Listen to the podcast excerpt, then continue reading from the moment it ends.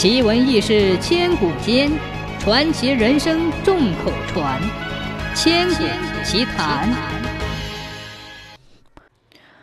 小安法师从五台山大庙一路化缘来到新家坪村，他见这里紧挨黄河，背靠青山，是一块风水宝地，就决定在这里修一座庙。破土动工以后，工匠们很卖力气，工程进度也不慢。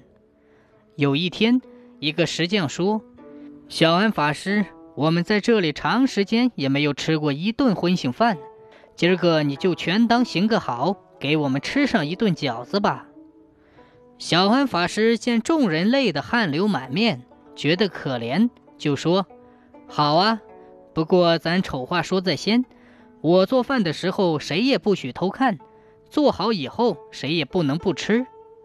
大家都笑着说：“好好。”可是到了半前晌，小安法师还是和这群工匠们一块劳动。这些人实在是等不得了，有的多嘴就说：“师傅，你看天不早了，还不做饭？”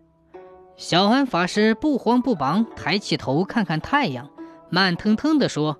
不忙不忙，又过了一阵，眼看太阳就快从头顶过来了，大家又说：“师傅，要是真给我们吃饺子，那可真得动手了。”小安法师头也没抬，还是那句话：“不忙不忙啊。”又过了一阵，眼看就要中午了，大家又说：“是师傅是不是不给我们吃饺子了？”小安法师这才放下手里的活，说。好了，半个时辰后咱们就开饭。小安法师一走，这些人你一句我一句就议论开了。有的说他就是个活神仙，也做不出来呀；还有的说，说不定也能做。他既然答应了，总会有办法的。猜来猜去，谁也说不出个道道来。其中有一个年轻人说：“我去偷看一下，不就全清楚了吗？”年轻人手提着鞋，蹑手蹑脚地来到厨房，舔破窗户纸往里一瞅，发现小安法师盘腿坐在锅盖上，双眼紧闭，双手合拢，嘴里叨叨叨的不知念着什么。锅里的热气直往外冒，饺子扑通扑通直往里跌，就是不知道饺子从哪里来的。他心一盘算。这肯定是和尚念起经来往里再拉呀，这饺子还能给人吃吗？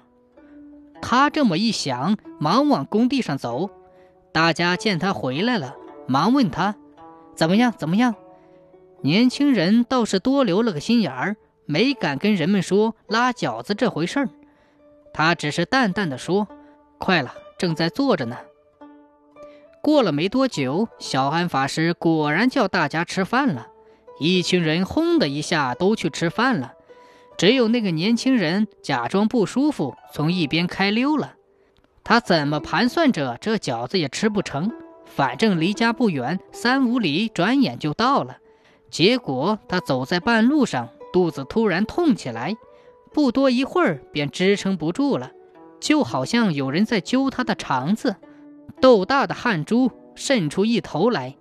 不多一会儿。便躺在地上，什么也不知道了。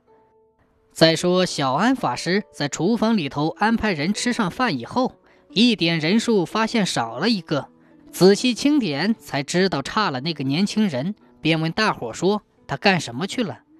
大伙谁也不知道，有的就跟小安法师说：“他偷看你下饺子来着。”小安法师一听，忙说道：“坏了！”丢下手中的家伙事儿就追。追上那个年轻人的时候，只见他躺在路上昏迷不醒，眼看就不行了。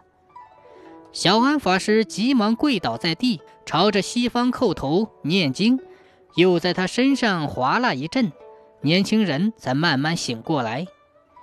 年轻人被小安法师救活以后，小安法师便问他说：“还觉得疼不疼？”他说：“还有些疼。”小安法师扶起他，回到修庙厨房里，给他捞了一碗饺子，说：“你赶紧吃吧，吃了就会好的。”他接过这碗饺子，好不容易吃到一半，就放下了。结果他肚子疼的病从此就留下了后遗症。一到天阴下雨时，他就要肚子疼，一吃饺子就会好。后来有人说，其实小安法师根本就不是在拉饺子，那是打坐念经，请天上的神仙捏的。谁要是不吃，神仙就要发怒，就要让谁的肚子疼。那年轻人要不是小安法师救他，就是有十条命也是不行的呀。